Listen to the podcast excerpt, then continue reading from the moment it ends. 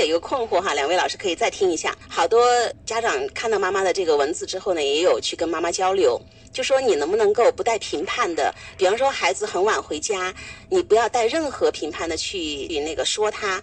但是呢，你可以等他用这种方式看孩子能不能感动。妈妈说：“我做了呀，我经常等他凌晨一点、凌晨两点，我都等他，然后我也不说他，但是没有效果，好像孩子不会感动。其实我觉得特别好玩。嗯，关于这一点，我也是。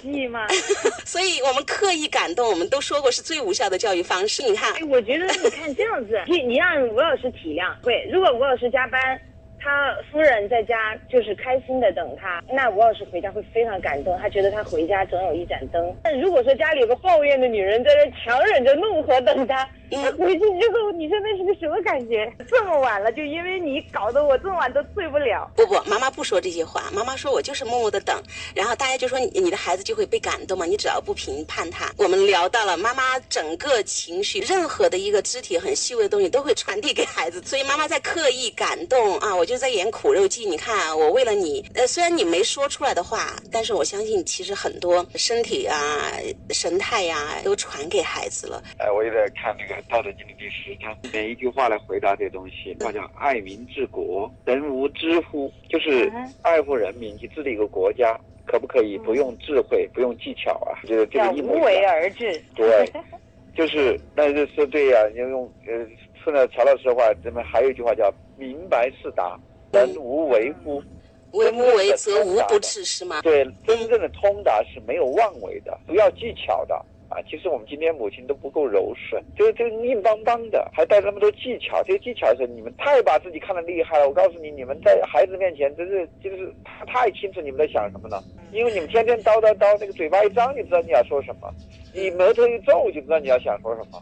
焦虑啊，因为我们做母亲的焦虑。有个孩子就告诉我。父母想什么，我们一清二楚；我不想什么，他们什么都不知道。吴老师不对，父母想什么，他们一清二楚的是他们觉得负面的那个板块，那个背后的深意他不见得真正懂。我前两天就是，然后你让父母跟孩子一起来对峙的时候，你会发现，父母心目中有一个主观的孩子，孩子心目中有一个主观的父母，他们他们彼此其实都是不信任的。就是如果出现问题的话，彼此都不能看见对方的善意，都不能看见对方的真爱。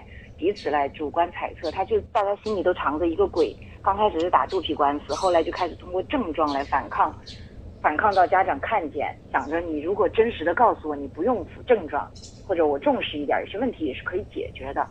就说到这个地方哈，我其实蛮想给那个家长就是提个建议，因为我感觉这个家长他的人际相处模式里面应该偏讨好型，就是他。他不是说他他不控制，是他想通过讨好来进行控制。所以我也经常会讲一个问题，就是说我们有些母亲就是做的很完美，其实哈也很理解孩子，但是其实他骨子里面，他是通过这种方式。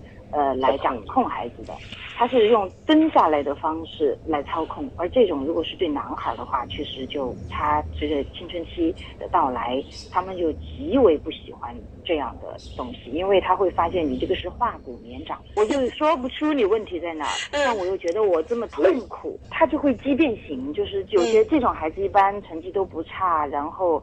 超我也很发达，但是他又很想反抗，但是感觉反抗又没有理由，就会有时候把孩子激变形，还是挺可怜是我是建议，就是家长跟孩子做一致性的沟通。比如说这个晚晚归，我跟我儿子也沟通过，我就是我就告诉他，我担心的是什么。比如说你晚归，我担心你身体健康啊。还有一个就是在，比如说你跟我说十点，然后从九点五十九分或九点五十八分，我就开始启动机制，就开始静等那个你回来的铃声或者说脚步声，那么我就会给他。详细的讲我当时的体验，我记记得我只讲过一次。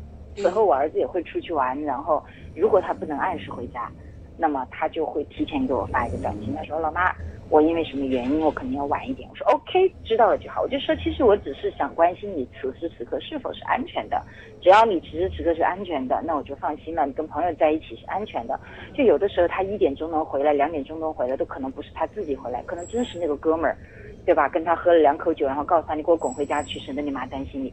我觉得真的那个哥们儿说不定起的恰恰是一个好的作用。妈妈不要去把他这个哥们儿跟他拆开。嗯，然后再有就是你告诉他你在外面，我只是担心你。如果你真的跟哥们儿在一起是开心的，那妈妈就放心了，因为我目前不能让你开心。嗯如果有个人能让你开心，那也挺好，因为你开心最重要。你这样你就看见了孩子，那他的期待被满足了，渴望被满足了，那他还跑啥跑啊？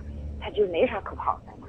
啊，我觉得乔老师这几个沟通的点啊，希望妈妈真的有听进去。其实你刚才说的化骨绵掌，妈妈有一种隐形的用示弱的方式、讨好的方式，她在实施她的控制。你妈妈说，其实都没有效，所以孩子会一再的调整底线。你看，就跟孩子开诚布公的说，我就是担心你的安全。你现在在哥们儿那儿开心，妈妈就放心了。我目前暂时做不到让你开心。我觉得这几句话真的好疗愈哦，我当时听着我都马上想成为一个自律的的好孩子。我听到你这么跟我聊的时候，一个有自我自尊的孩子干不了坏事儿，他还担心他的是人生给搞砸了呢。是你来把他的方向盘接过来帮他开呢。我们刚刚上路的新手司机都不是故意要把刹车当油门的，油门当刹车的，嗯是因为我真的掌握不好。但你不让我练，我就永远有可能一上去就刹车，就油门刹车搞不清楚，就马上就会犯大型的翻车事件。